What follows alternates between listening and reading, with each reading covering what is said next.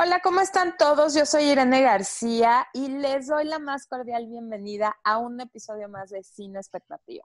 Y como todos los episodios, me acompaña mi amiga crítica de cine y experta en series, Mariana García Olcina. ¿Cómo estás, Olci? Hola, pues muy bien. ¿Y tú? Aquí todavía en la cuarentena, este, viendo a qué, a qué hora se acaba, a qué hora se acabará. Yo creo que en un ratito. Yo creo que de aquí a diciembre ya.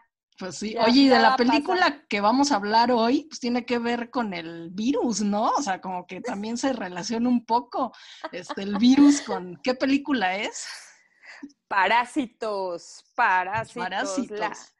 Ahora sí que la estrella de estos Óscares, de los de los últimos Óscares normal, de la vieja normalidad, porque no sé si esto qué va a pasar en la siguiente entrega de los Óscares, si va a ser virtual, si las estrellas llegarán con cubreboca, ¿qué pasará, Olsi? Sí, no, o sea, yo también he pensado, ¿eh? Porque, pero bueno, en los VMA Awards o algo así, sí llegaron todos ahí con cubrebocas y ya hicieron la ceremonia, creo. Yo vi algo en Twitter así como que sí la habían hecho. Oye, y se hizo el Festival de Venecia. Y ah, también, la gente así como, como sin pandemia. Sí, exacto. O sea, no, no le tienen miedo o temor a Dios ni sin miedo a nada. sin miedo a nada, ya sé. No sé, igual nada más el, el coronavirus ya está en México. es lo que creo. Sí, pues sí, porque ya ves que también en Estados Unidos pues están como muy ya todo el mundo haciendo su vida, todos los niños a la escuela, ¿no? O sea, ya como que ya Ajá, pasó. Ya, ya pasó y se sigue muriendo un chorro de gente, pero bueno. Vamos a hablar de esta película Parásitos que es de Corea del Sur y el director, escritor Bong Joon-ho fue el, más feliz en la historia de los Óscares. ¿Qué tal cuando le dieron el Oscar por, por mejor película, mejor director, mejor guion y mejor película extranjera? Nunca en la vida de los Óscares una película se, había llevado las tres, em, los tres premios más importantes. No, y además una película extranjera en realidad, ¿no? Exacto. Este, porque como tú decías ahorita antes de que entráramos, pues Roma también estaba nominada para todo esto y pues no, no la hizo, ¿no? Yo creo que tuvo que ver mucho que era una película de Netflix y no quieren como que darle a Netflix tanto poder todavía, ¿no? Y mira que aún así, bueno, se fue Cuarón con su Oscar y se fue con mejor película extranjera, pero les faltó mejor película. Y sí, la academia se vio muy tradicional, muy, este, muy respetuoso de las normas, pero ahora sí se fueron con todo, crearon de verdad un, traían una actitud todos los actores que me hubiera gustado ver hacia todos los de Roma. ¿Sabes? sí. O sea, e, ellos disfrutaban, se tomaban selfies, estaban felices y como que los de Roma ya, sí, pero, pero no los vi tan convencidos. Y estos de verdad se apropiaron de los Óscares, toda la gente les aplaudía. La verdad es que es una gran, gran película. La comentamos en, en nuestro primer podcast, Olsi, que, que hablamos de los nominados al Oscar, pero sí vale la pena hacer un podcast solo para parásitos. Sí, bueno, y la verdad es que lo hacemos porque la película llegó a Netflix, ¿no? Entonces ya todo el mundo la va a poder ver. Entonces sí pensamos que hay que hacer un podcast porque seguro va a romper récord de, de vistas. Y pues sí, la película es una obra de arte, o sea, una joya, ¿no? Una joya. Ahora, te tengo que decir la verdad. Desde que empezó la pandemia, Parásitos estuvo en la plataforma de Cinepolis Click. Ahí podías rentarla y la podías ver. Entonces, desde hace varios meses ya está. Pero bueno, como dices, Netflix eh, llega a, muchos hogares, llega a muchos eh, países. Entonces, de seguro se va a convertir en una de las más vistas. Eh, Parásitos cuenta la historia de una familia que llega a trabajar a la casa de una familia adinerada este, muy, muy, ¿cómo podríamos decirlo, Elsie? De la alta esfera. Pues sí, de la alta sociedad y bueno, esta familia es como de bajos recursos, ¿no? Son de los que están agarrando el internet en su casa y a ver a quién se lo jalan, a ver quién se lo roban, ¿no? Y pues sí es, y la ponen como una familia, la verdad, medio gandalla también, porque pues realmente hacen todo un plan maquiavélico, ¿no? Para irse metiendo uno por uno a esa casa, ¿no? De los ricos. Exacto.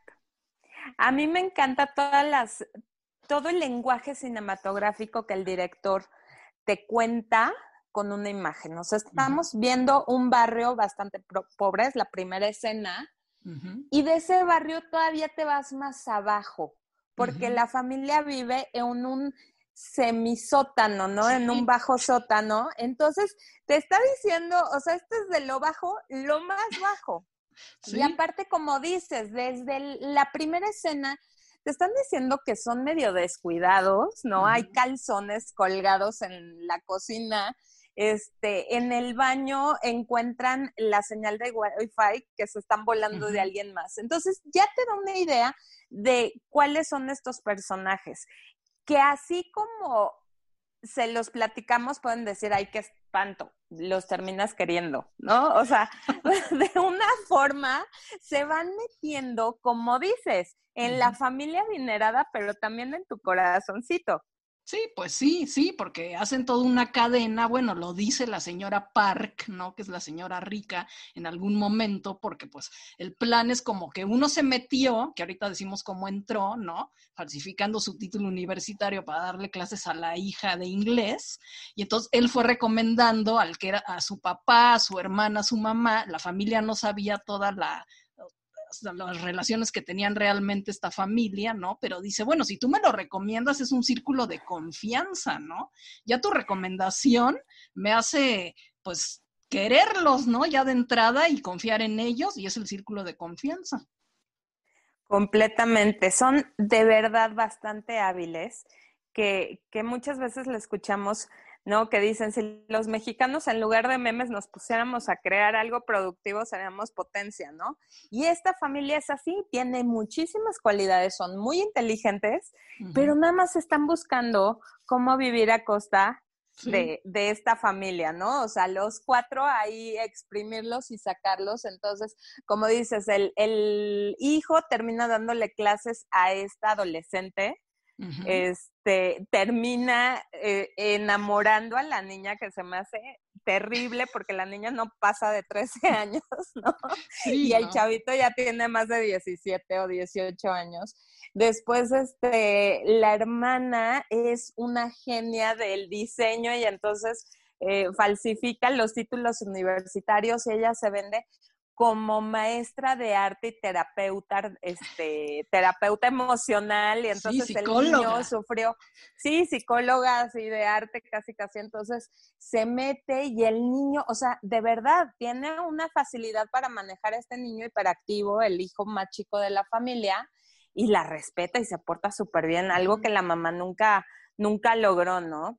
Este, el el, el, chofer, hacen algo para que corran al chofer y entonces entra el papá a trabajar con ellos y el, el, padre este, le hace ahí un examen de manejo y él, bueno, domina, o sea, de verdad que cada uno representa lo que no es perfectamente, ¿no? Como si fuera un, un maestro. Sí, es lo que te iba a decir, o sea, el plan maquiavélico que te decía al principio que hacen, ¿no? Para poder ir, irse ellos metiendo, ¿no? Al chofer le inventan así como que tuvo relaciones sexuales con una chava porque dejan un calzón en el Mercedes-Benz, ¿no? Y entonces piensan, ah, pues ya tuvo sexo ahí en mi coche, ¿no?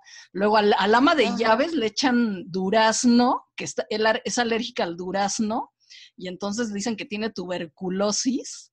Y pues también sí, porque tiene accesos de todos. Y, ay, no, no, no, no. Entonces, de verdad es, es una película que, que te va llevando de la mano y, y de verdad. Eh, leía una crítica donde decía, es una película que vive y tú la sientes como vive, ¿no? O sea, pasa del sobresalto a la risa, al temor, al susto, a la sorpresa, o sea, todas las emociones al estar viendo esta película las puedes eh, sentir. A mí me encanta de verdad esas películas que te hacen sentir todo eso. Hay una escena donde ellos están escondidos en la sala y, porque obviamente la, la, familia sale y bueno, ellos se adueñan de la casa. Es una escena maravillosa donde ellos se hacen amos y señores de la casa y que es lo único que les falta, ¿no? Echar a la familia y quedarse ellos. Y entonces obviamente algo sucede, regresan y, y están en la sala ahí todos los personajes y están los señores teniendo un momento de intimidad y los otros escondidos debajo de la mesa. Esa escena, Olsi, niégamelo, ¿no te sentiste incómoda tú como si fueras el que está escondido? Sí, sí, sí. O sea, que estás ahí dices, no manches, me van a ver, me van a ver. O sea, el poder de transmitir ese sentimiento que están sufriendo los otros escondidos, lo sientes tú también. O sea, que dices, no puedo ver esto, es demasiado, no quiero ir, no quiero ver. Es buenísima las emociones que transmite Parásitos. Bueno, pero es que además en esa escena eh, están ellos escondidos y entonces dice el señor de la casa, ¿no? Le dice ella, ¿no te huele como al chofer que se llama Kim, ¿no?